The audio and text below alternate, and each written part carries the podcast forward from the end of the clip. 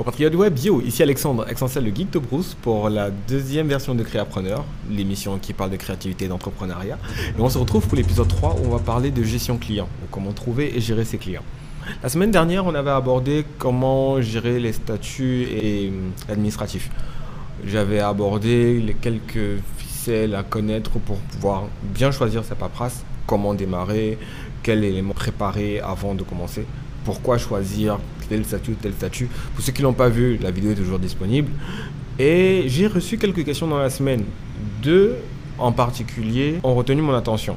La première question, c'était comment gérer la pression entre le travail euh, d'entrepreneuriat et le salariat à côté qui permet d'en vivre une structure de travail que je conseille toujours lorsqu'on décide de se lancer, d'avoir une source de revenus à côté et de démarrer avec.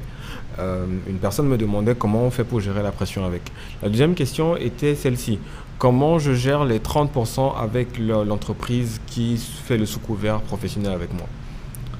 Je vais d'abord commencer par ça avant d'enchaîner.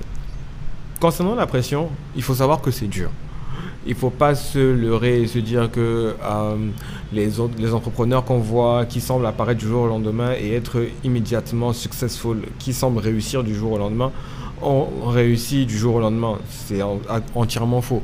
L'un des profils que j'ai le plus respecté au cours de cette carrière, c'est celui de Peter McKinnon, un photographe canadien, qui est littéralement apparu sur Internet du jour au lendemain et il a fait 2 millions d'abonnés en un an ou deux. Et lorsque je me suis arrêté pour me renseigner, pour un peu voir comment il a travaillé, je réalise qu'en fait, il a fait 7 ans. 7 ans pendant lesquels il travaillait à plein temps en tant que photographe, il faisait les petits boulots à côté, il était magicien à côté, il vendait des photos chez Shutterstock et tout. Il a donc mis de côté pendant 7 ans de la thune avant de décider de se lancer. Quand il décide de se lancer, il démissionne de son boulot.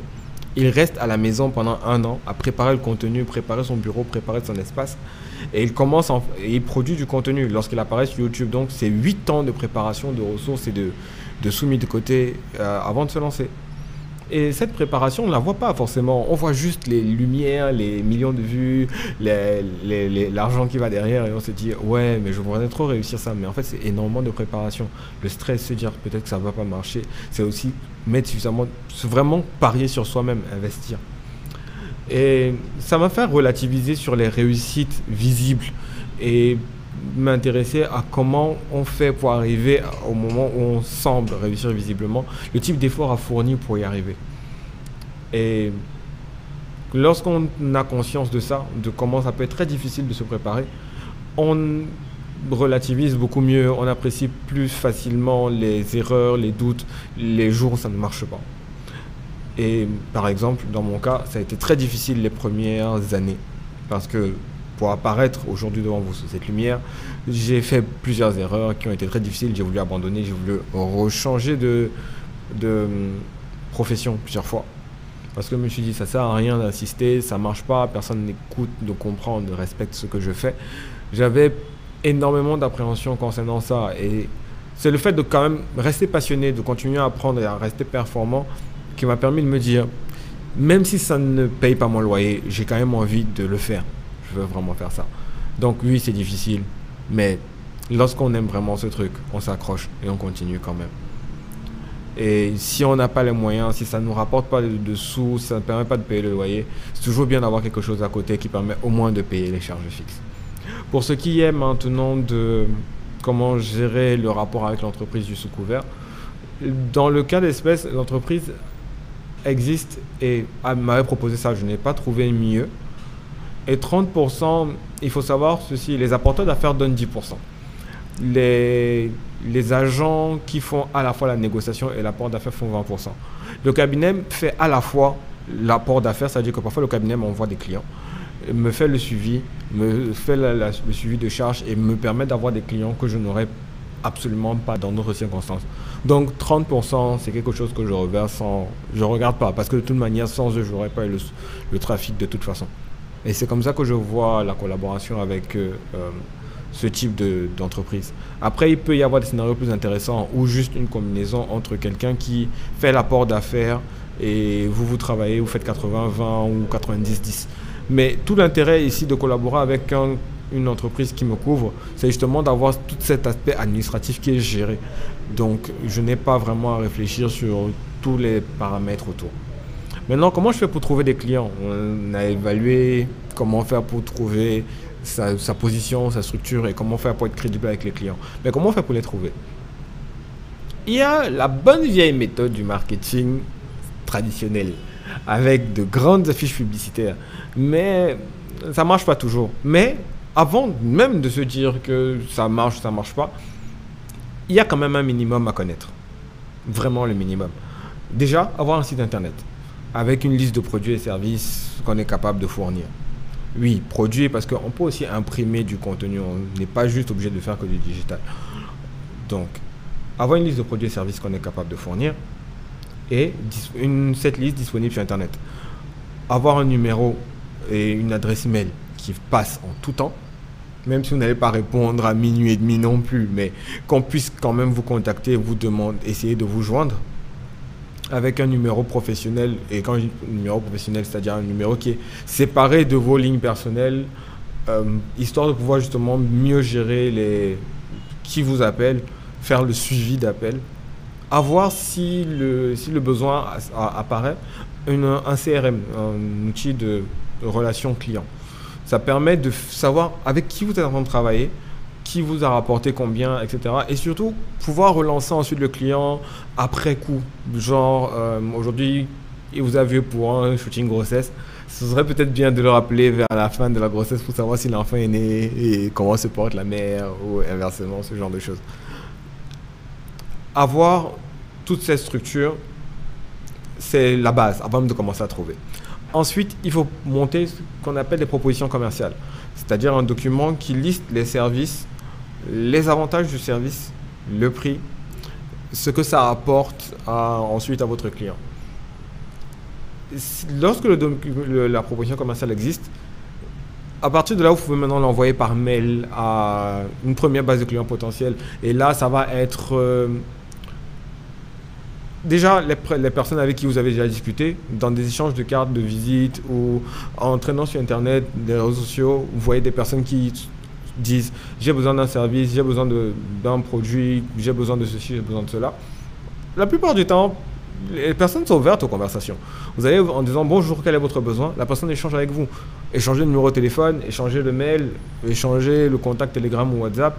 Dès le moment où le contact est établi, vous envoyez votre proposition commerciale via euh, son contact WhatsApp ou via son contact Telegram. La personne est directement au fait de vos offres et services. Et c'est beaucoup plus rapide. Ça permet de gagner énormément en temps. Sur, et aussi, ça vous sert de portfolio. Les, les propositions commerciales contiennent la plupart du temps ce que vous êtes capable de faire et c'est illustré. Du coup, on a un coup d'œil rapide sur vos performances, sur ce que vous êtes capable d'accomplir, en général aussi vos délais, idéalement, si vous faites le, vos propositions commerciales en incluant les tarifs, les délais de livraison et consorts. Et tout ça mis ensemble vous rendent extrêmement compétitif vis-à-vis de la concurrence. Au Cameroun et en Afrique francophone en général, on reproche aux prestataires de manquer de discipline et d'organisation. Avoir ne serait-ce qu'une proposition commerciale à jour, avec, euh, correctement illustrée avec votre portfolio, votre vos, des, éléments de des éléments de compétences que vous avez déjà fait, des antécédents de vos anciens clients, un site internet à jour, peut-être un blog qui parle de vos activités, de, des points qui vous passionnent. Disons que vous faites par exemple du design de, de chaises en cuir et que vous avez un blog où vous parlez de votre passion pour les chaises en cuir. Ça, augmente la crédibilité, ça donne envie d'aller vers vous et de vous présenter le problème. Parce qu'au final, les gens viennent vous voir parce qu'ils ont un problème à régler. Ils viennent pas voir quelqu'un qui design, ils viennent voir quelqu'un qui comprend ce que euh, le, ce qu'il sent, par quoi il traverse. Et rassurer sur vos process de travail, mais aussi sur votre connaissance de votre milieu, ça rassure, ça permet de capter les clients qui sont arrivés. Après, il y a des méthodes de masse, c'est parler de propositions commerciales et d'engager des premières conversations. Ensuite, il y a les communications de, publicitaires, les, les, sponsoring de publications sur les réseaux sociaux, euh, les recommandations, rappeler les anciens clients pour leur demander de passer un mot à des collaborateurs à eux. Parfois même, vous pouvez avoir des clients parmi vos propres collaborateurs, lorsque par exemple quelqu'un a besoin de décharger un peu sa charge de travail, parce qu'il a trop de clients, il ne peut pas gérer ce genre de choses. Et lorsque vous avez ces clients, ça peut être intéressant de se dire cool, j'ai des clients euh, et arrêter de chercher. Il ne faut jamais arrêter de, chercher des clients. Si dans une journée pleine de 8 heures de temps, euh, vous êtes au boulot, 3 heures de ces 8, des 8 heures de boulot doivent être destinées à gérer votre administratif, votre comptabilité et continuer à démarcher de nouveaux clients. Parce que lorsque vous arrêtez de démarcher, les clients arrêtent de venir. Et vous allez peut-être faire comme ça, euh, la tête dans le guidon, travailler sur un site internet pendant peut-être deux semaines, trois semaines. Vous livrez le site internet et il n'y a plus de clients à gérer. Et c'est triste, mais ça arrive régulièrement. Donc, lorsque vous commencez à démarcher les clients, sachez que c'est une méthode, c'est un processus qui ne s'arrête pas vraiment vous travaillez, vous avez de nouveaux clients, mais vous continuez à démarcher et vous essayez de caler des nouveaux clients dans votre calendrier en fonction de ce que vous avez déjà sur la table. Ça vous permet de toujours avoir un flux client, toujours avoir quelque chose à faire et toujours avoir donc un flux de revenus qui permet de payer les charges, les loyers et consorts. Lorsqu'il y en a pas mal, c'est donc intéressant d'utiliser les CRM. Dans mon cas, j'ai utilisé Zoho pendant très longtemps.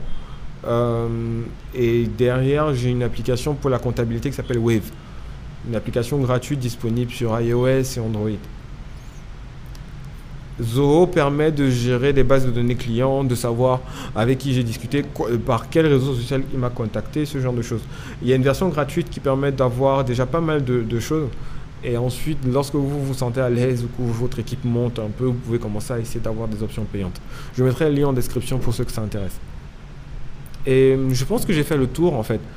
Le, fait de trouver, de gérer les clients, ça semble léger, ça semble anodin, ça semble même banal. On se dit, normal, tout le monde devrait le faire. Mais les gens ne le font pas bien. Et la raison pour laquelle il y a quasiment peu de compétition dans le haut niveau dans, du, service à la, du service numérique au Cameroun et en Afrique francophone de manière générale, c'est justement à cause de cette absence de discipline dans le suivi client, dans le service, dans comment on a géré le client avant, au milieu, après, donc comment on a fait attention à ses besoins. Donc, je vous exhorte à faire attention à ces étapes-là, hein, à comment vous êtes arrivé vers le client, sur comment vous avez communiqué avec lui, sur comment vous allez le suivre après dans son cycle de vie. Euh, et avec ça que je vais m'arrêter. Je vous remercie d'avoir tenu jusque-là et je vous dis à la semaine prochaine où on parlera cette fois de euh, comment gérer un projet de bout en bout. Ça va être un peu, ça va être un peu complexe. Du coup, je pense que je vais inviter quand même un ou deux créatifs pour euh, discuter de nos process ensemble. Et on verra bien qu'est-ce qui en ressort. Donc, je vous dis donc à dimanche prochain. D'ici là, portez-vous bien. C'est Alexandre, Exensel, le geek de Vos.